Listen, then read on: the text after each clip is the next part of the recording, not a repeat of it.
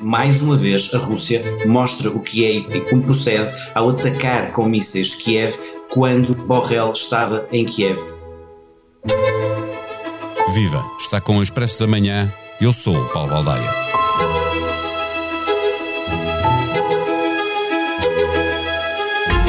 Os russos ganharam terreno na Ucrânia e a situação militar desenvolve-se a favor de Moscou. Em terra, porque no mar, a pequena marinha ucraniana abateu uma parte significativa da frota russa no Mar Negro. É um ponto positivo que permitiu ganhar uma rota para exportar cereais ao nível do pré-guerra, mas não afasta o receio de que o conflito esteja irremediavelmente perdido para Kiev, no sentido em que a paz acabará por ser conseguida apenas em troca de território. Esse temor cresce à medida que crescem também as expectativas de que Donald Trump pode regressar à Casa Branca, virando as costas à Europa e deixando-a sozinha a tratar de um problema chamado Vladimir Putin. Vários dirigentes europeus vão avisando que é preciso preparar a União para novas aventuras do Kremlin.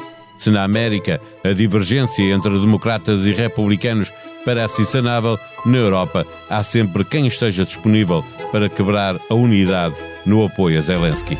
A Ucrânia não consegue libertar-se do colete de forças que as divisões políticas do Ocidente acabaram por costurar. Neste episódio, conversamos com o general Arnaud Moreira, professor de Geopolítica e Geoestratégia da Universidade Nova de Lisboa. O Expresso da Manhã tem o patrocínio do BPI. Com o BPI Broker, a negociação em bolsa é em tempo real. Conheça as novas ordens Smart, uma funcionalidade inovadora que lhe permite proteger os seus investimentos da volatilidade dos mercados financeiros. Banco BPI SA Grupo CaixaBank.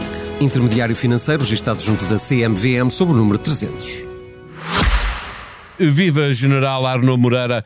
Na guerra que trava contra os russos, a Ucrânia está a ser vítima de problemas políticos no Ocidente ou da capacidade militar de Moscou, que sempre soubemos ser muito significativa e está agora a impor-se? Muito provavelmente é a conjugação das duas coisas.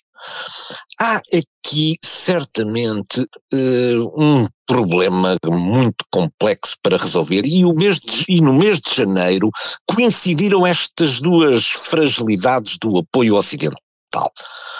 Aquilo que nós pensávamos que, era um, que eram aspectos bastante possíveis de negociar entre os democratas e os republicanos sobre o equilíbrio entre aquilo que devia ser a defesa da fronteira interna e aquilo que deveriam ser os interesses norte-americanos na sua projeção na política internacional, conheceu bloqueios que aparentemente em novembro pareceriam mais fáceis de ultrapassar. Neste momento já nem temos a certeza que isso seja possível ultrapassar. Mas em janeiro coincidiu, coincidiu também do ponto de vista daquilo que eram as expectativas ucranianas de receber uh, um auxílio financeiro da União Europeia, ocorreu também o bloqueio de Orban, que demorou mais de um mês a ser ultrapassado.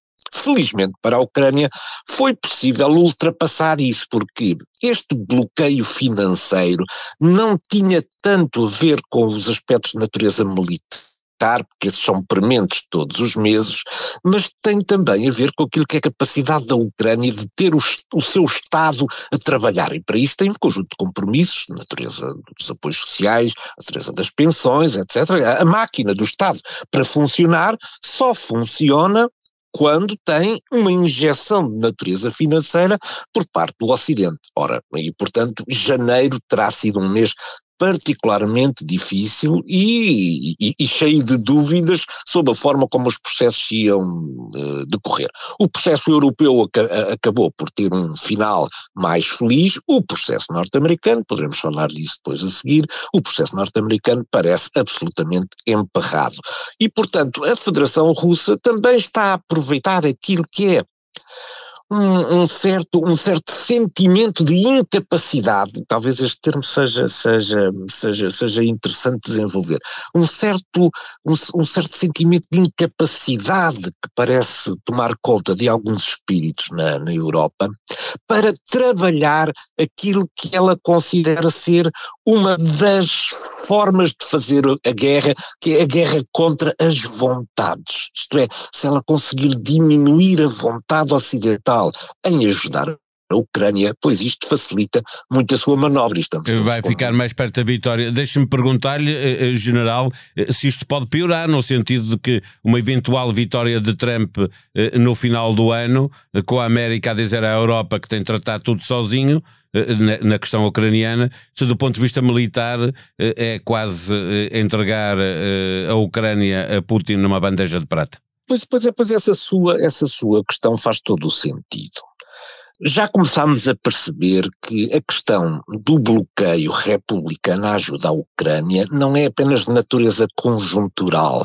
Parece-me cada vez menos, esta é a minha opinião, ter a ver com a questão da fronteira sul, mas tem a ver sobretudo com uma característica que, enfim, eu julgo que todos, todos reconhecemos, que é um certo narcisismo de, de, de Trump. Trump quer para si a solução deste problema. Não quer que a administração Biden tenha qualquer sucesso na política internacional.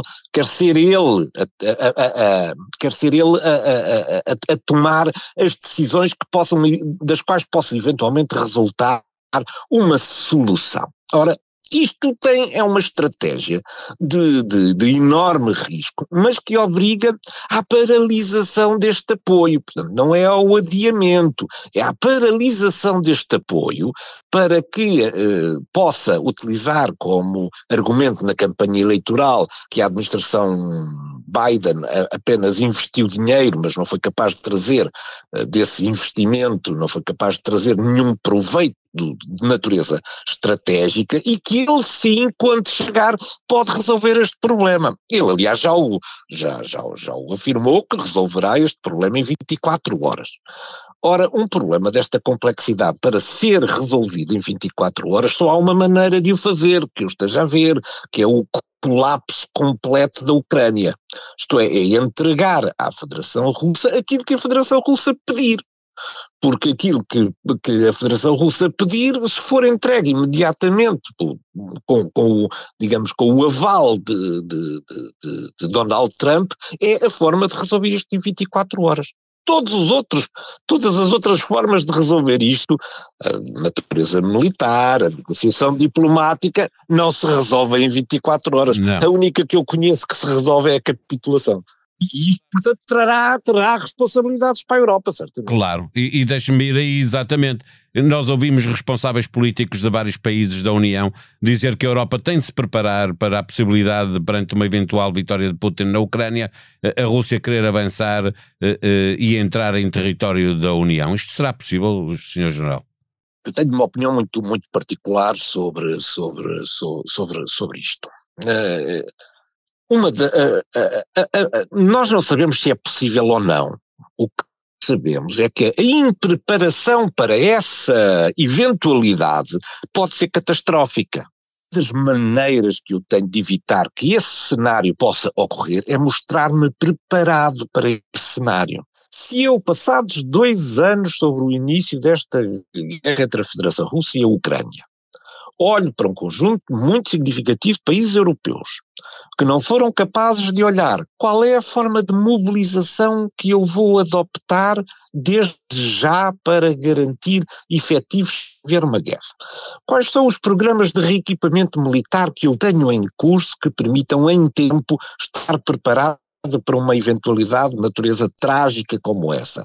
Isto é, a impreparação é que me preocupa. A, a impreparação preocupa-me porque uma impreparação é sempre um convite à ação por parte de, de, de, do, do adversário. Não é a mesma coisa tomar uma decisão de invadir um país quando se espera que ele vai, ou um país, ou uma coligação, um bloco aliado, quando se espera que ele vai reagir fortemente, do que atacar um conjunto de países que se não entendem entre si, que têm diferentes visões sobre o que vai acontecer e que pensam sempre isto vai acontecer a este meu vizinho, mas não vai acontecer a mim. Porque essa, leia-se com atenção os discursos de, de, de, de, Vladimir Putin. Todos esses discursos têm exatamente a ver com o não ataque à NATO, o não ataque à NATO.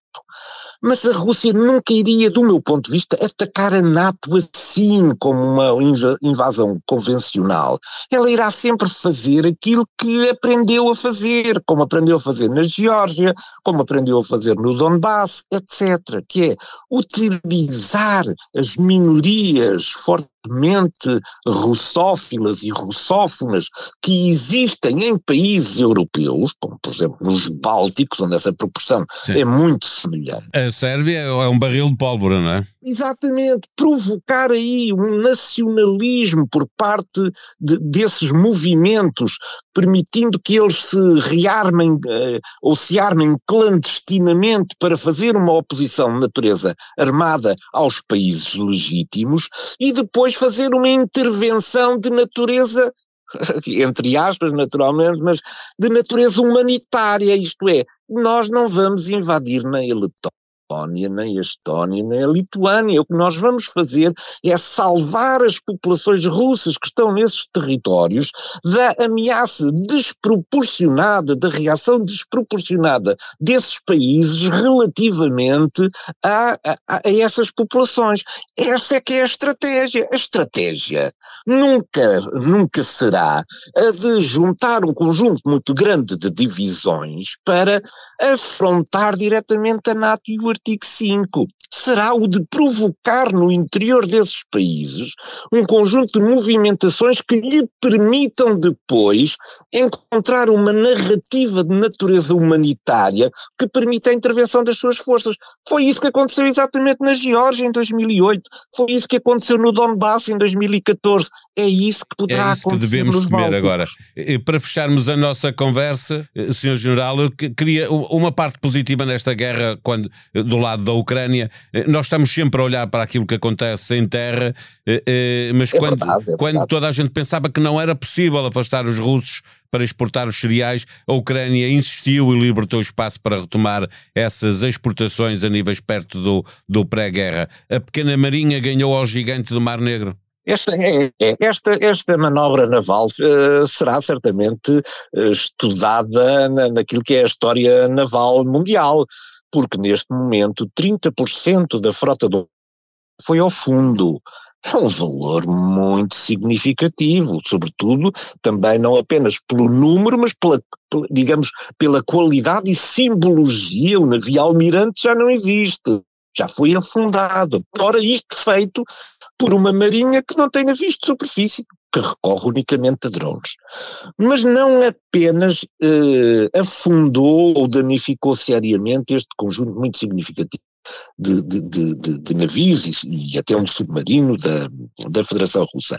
Também impediu a sua liberdade de ação estratégica no Mar Negro. Isto é, esta marinha, para se salvar, aquilo que resta ainda da marinha, para se salvar, teve que se refugiar na costa oriental, nas bases navais da costa oriental do Mar Negro. E, portanto, perdeu a liberdade de ação estratégica que tinha para atuar ao ocidente da Crimeia.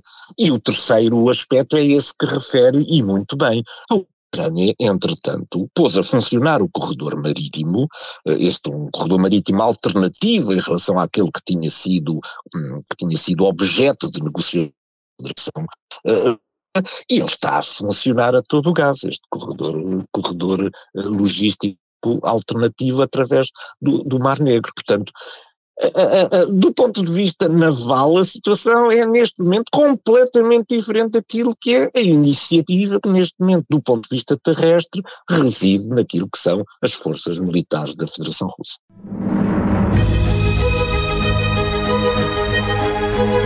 Por cá, após 12 dias calado, o Presidente da República falou das forças de segurança em protesto. Reafirmou que é pela compensação à PSP e à GNR e diz não ter dúvidas de que esta questão será prioritária para o próximo governo. Aos polícias, deixam um conselho: não cansem os portugueses. A este propósito, a PSP abriu um inquérito para apurar baixas médicas de 44 polícias do Corpo de Intervenção.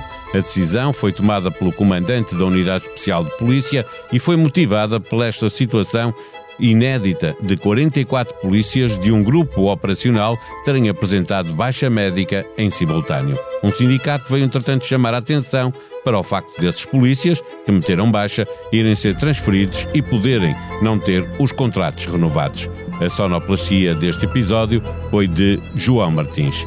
Nós vamos voltar amanhã. Até lá, tenham um bom dia.